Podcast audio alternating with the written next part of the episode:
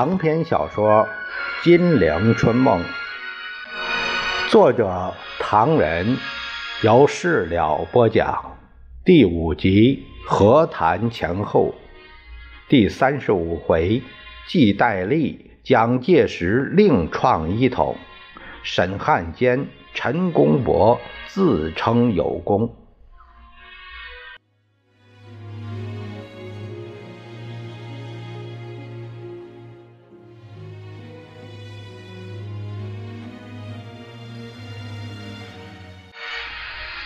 话说戴笠既死，蒋介石身边就没有了心腹之患，一身轻松，专心反共。但引以为忧者，戴笠的军统局、中美合作所之类的规模不小，人也不少。今后如不能好好掌握，难免有第二个戴笠钻将出来。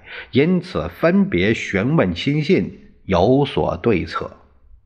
陈布雷报道，戴主任死后，共产党方面说是人心大快，这个倒在意料之中。因为戴主任在世的时候，杀他们的人实在太多了。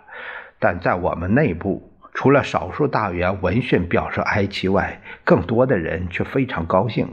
有的人脸上表示哀悼，私底下却在笑。这说明戴主任的人缘实在不大好。蒋介石心头暗笑，嘴上却做惊诧的状态。他们胆敢这个样吗？哎，还有，最使我们不解的是，戴主任有一位兄长，听说这个消息后，竟在办公桌里拍桌子说：“玉农算是善终，玉农算是善终啊！”蒋介石吃了一惊：“真的有这事吗？”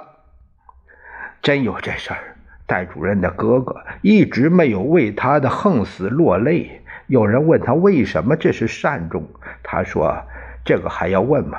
他这辈子做了什么事儿，现在竟毫无痛苦？飞机失事了，连个尸首都没留下，这不是善终是什么？”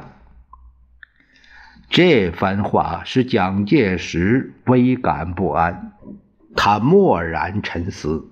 想起这些年在上海、在南京、在云南、四川等地，每当命令戴笠大规模杀人之际，不止一次的同他说过：“反正将来我们还要给人杀的，现现在可以杀人，不妨多杀些。”如今戴笠如此这般莫名其妙而死，在他哥哥心目中便。变成了善终，那么不得善终，该是怎样一个可怕的场面呢？忽的打了个冷战，气冲冲的吩咐陈布雷：“告诉他们，呃，戴主任的哥哥立刻回乡，终身不得任用。我不想看见这个人的名字。”陈布雷一怔，还以为蒋介石爱戴太甚。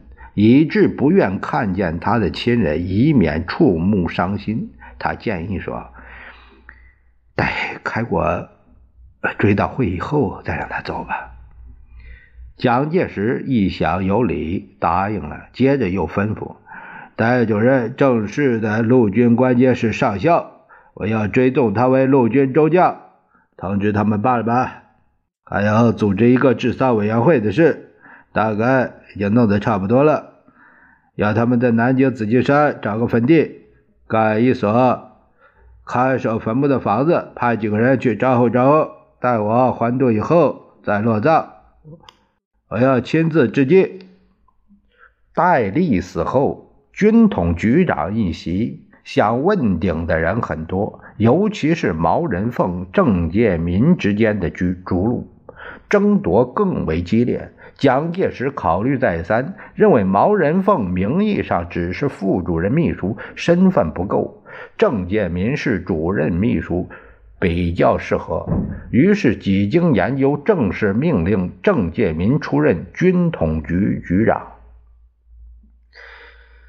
郑介民恐怕不行，蒋经国说：“不过不发表他继任，又找不到合适的人。”据确实报告，这次军统局的浙江派首领龚先芳与戴笠坠机而死后，毛人凤就正式成为浙江派的首领，而湖南派的王义夫也很有些实力。现在郑介民的力量不足以控制全局，这个没关系。我们现在反而想把这个机构取消，呃，才好另起炉灶。否则你将来怎样出来领导啊？张建民如果真的极为厉害，倒会使我不安。现在让他们一国三公乱搞一阵，让他们自己弄垮，不够好吧？不过现在我们要对戴笠特别哀悼，对军统局的事情特别关心，这才不会引起他们怀疑，照样为我卖命。没几天，消息传来，说重庆代公馆保险箱里的珍珠宝贝、金刚钻、金条、玻璃丝袜等，在三月十八日晚上被留在军统高级干部。瓜分一空。上海本为戴笠弄钱的一个大据点，举凡释放汉奸、接收汉奸、日人等产业，戴笠择其名贵者，落到自己口袋里，分存中央信托局和银行的保险箱，有五只之多，箱里都是三四克拉以上的大钻戒。黄金美钞不计其数，而他的死讯，上海获悉最早。郑介民、李崇师、王汉光三人串通起来，把五只保险箱一一打开，倾其所有。你们看，这不成了吗？你抢我夺，迟早要闹出人命案来。到那时候，一个个收拾，不怕会有第二个戴笠。羽毛丰满起来。不过戴笠在上海那笔财产到底谁分的最多？王汉光又是什么角色？王汉光是戴笠的副官。陈果夫说：“至于三人瓜分，据说郑介民分的最多，李崇师次之，王又次之。此风一开。”后来，军统局高级负责人彭寿也发了一笔不大不小的横财。他把一只保险箱里五百根金条变成了五十根，不过已经是小戏法，同他们那是小巫见大巫了。呃，他们去搞吧，你们不必张扬。这些财宝，这批人，一个都跑不出我手掌。让他们先高兴几天，免得他们想的太多。我不喜欢，我要他们这样想。我仍旧重用他们。蒋介石父子存心去掉军统局，另起炉灶，换一个比军统局更听话、更反共的组织的企图。陈果夫当然不得而知，因此陈果夫怕郑介民会同戴笠一样，处处同西西为难，便先发制人。他说：“不过郑介民也是一个有野心的人，我们不能不注意。他有什么野心呢？同戴笠一个样吗？”倒还没有那么严重，不过看郑介民一贯做法，长此以往，倒难说呀。呃，根据什么？根据他在国际问题研究所的做法。这个机构当初成立的意义是专门研究日本问题。郑介民把王翻生赶走以后，他把所有的人撤的撤，免的免，弄得一干二净，然后把夹袋里的人大批大批的塞进去，同时大家扩充情报范围，也不仅是日本了。这个倒知道的，为什么？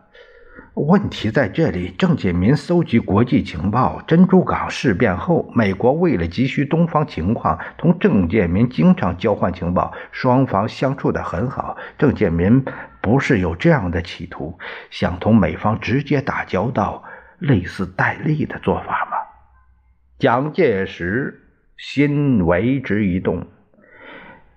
抗战军兴，我们表面上宣布取消复兴社，戴笠主持的特务处变成军统局，仍由戴笠负责，郑介民是主任秘书，毛人凤副职。但戴笠对国际问题研究，他是对那个研究所很感兴趣，屡次问津都不如愿。郑介民搞军统局只是幌子，弄研究所倒是真的。窥其用心，还不是想在这个系统上独树一帜，同军统、中统鼎足而三，互争短长吗？蒋介石觉得陈果夫所说有道理，但不作声。哎，而且追溯到以前，出身卑微且不去管他。唯一成绩是十七年间，他派到武汉去活动，弄垮了白崇禧，其他就找不到任何成就。但他手里抓着我们的把柄，这点不可不防啊！蒋介石不以为然，这点倒不怕，他不敢再提这件事。我是说他的功于心计。复兴社建立的时候，戴笠有十人团的支持，获得了负责职位。可是邓文仪等人不肯甘休，联名保举郑介民做副处长，名为乡赞，实是牵制。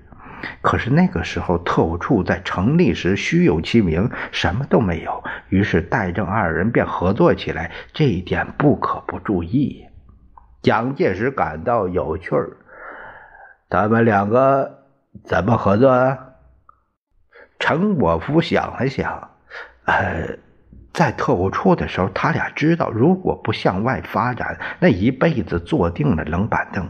于是两个人合作，到处拉人。那时候，上海市长是吴铁城，公安局长是文朝季，哎，办了一个警察培训所。郑介民便用心机在训练所弄到了一个。训育主任着实笼络了不少人，现在都是他们的干部了。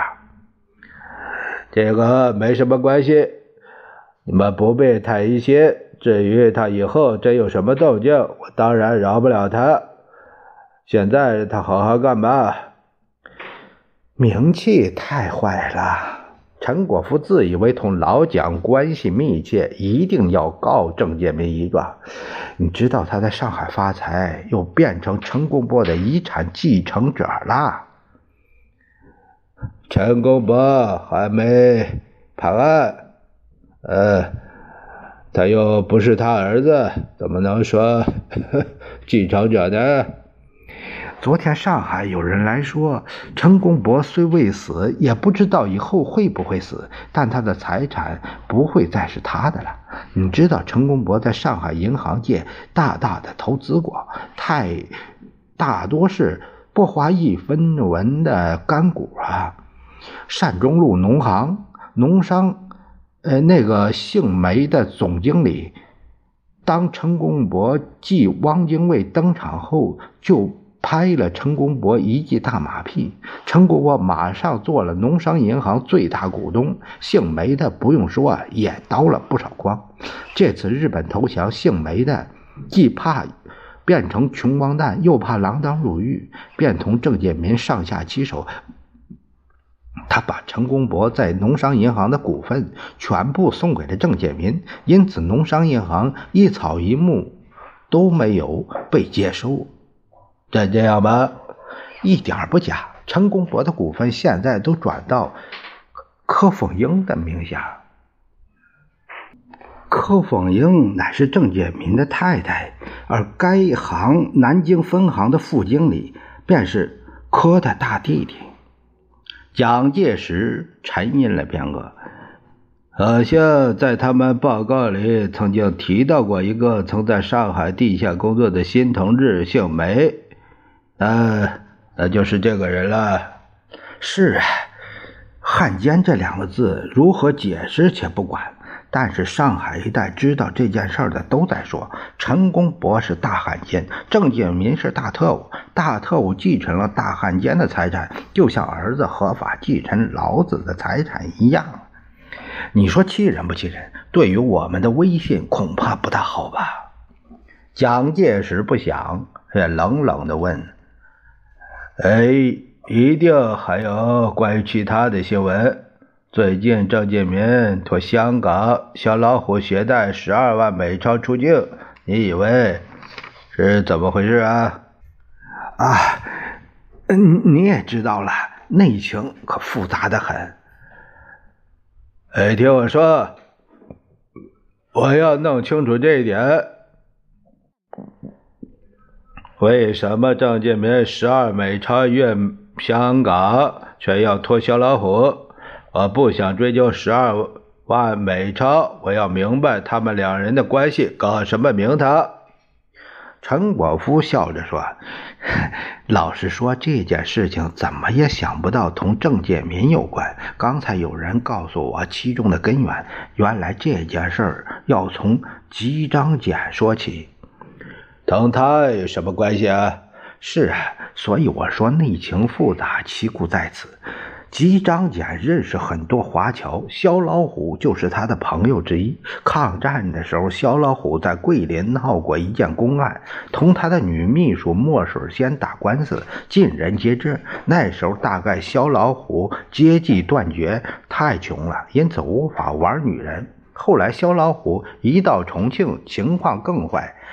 吉章俭当时是交通巡回。检查处的高级职员养一个朋友没有问题，因此肖老虎对吉的雪中送炭是万分感激。于是胜利后，肖老虎得到家中的接济，顿时活跃起来。肖老虎的父亲什么生意都做，怎么会放弃他儿子同吉章俭等人的关系呢？因此，肖老虎由吉介绍就认识了郑建民。我懂了。因此，郑介民拜托小老虎带十二美钞到香港，没料到会在龙华机场给人家查出来。不错，不过暗中有暗，小老虎受郑之托，把那批美钞先带到上海，放在上海的分店里。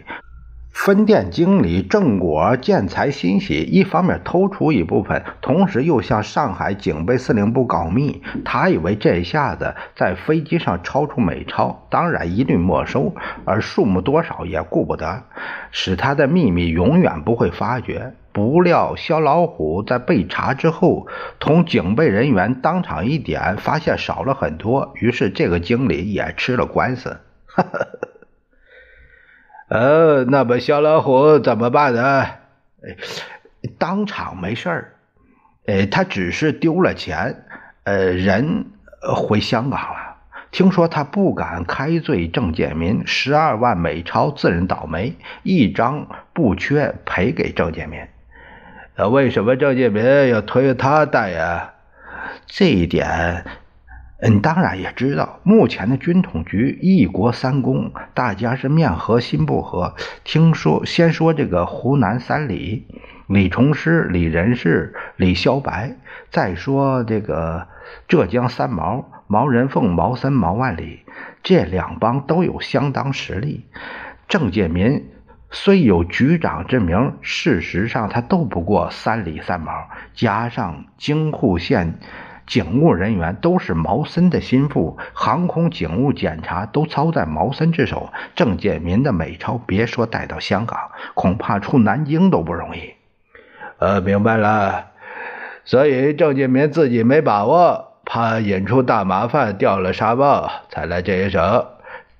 接着，蒋介石给陈果夫吃了颗定心丸，要他别为郑介民是否同他存心捣蛋操心，只要留心郑介民等人是否有不轨行为，随时报告，这便成了。但没多久，另一个军统要员前来告状，说郑介民吃油水吃到了戴笠的孤儿寡妇头上。军统局人员都很不平，希望蒋介石主持公道。蒋介石心想，只怕你们自己不闹，内部一闹，便容易运用了，因此叫来人报告经过。原来戴笠的儿子戴藏仪在抗战末期知道走私有厚利可图，便动脑筋做运输生意。当时全国缉私工作都在戴笠控制之下，这点实在方便。普通正当商人经营运输，往往经不起稽查人员的三两下敲竹杠，敲得关门大吉。戴藏仪以小老板的身份。鸦片、海洛因畅销各地，无人敢查。相反的，还有保护。戴藏仪挂起招牌后，军统高级干部马志超便锦上添花，送给他六辆十轮卡、四十五支新式枪械。这些东西，马志超本来。获自忠义救国军总司令任内送给戴老板的小老板也没什么，但戴家父子十分开心。戴笠还在无意中向毛人凤夸奖马志超，他说：“马志超这个人遇事想得很周到，你得跟他学学。”等到郑建民上场，便把小老板这批运输生意的老本接过来了。一到手谕，几十个武装人员出发，杜美路七十号，把六辆十轮卡、几十支新枪全部缴械，理由是戴先生已死，为着切实照顾其身后继，所有汽车。枪械各物均由公家代为保管。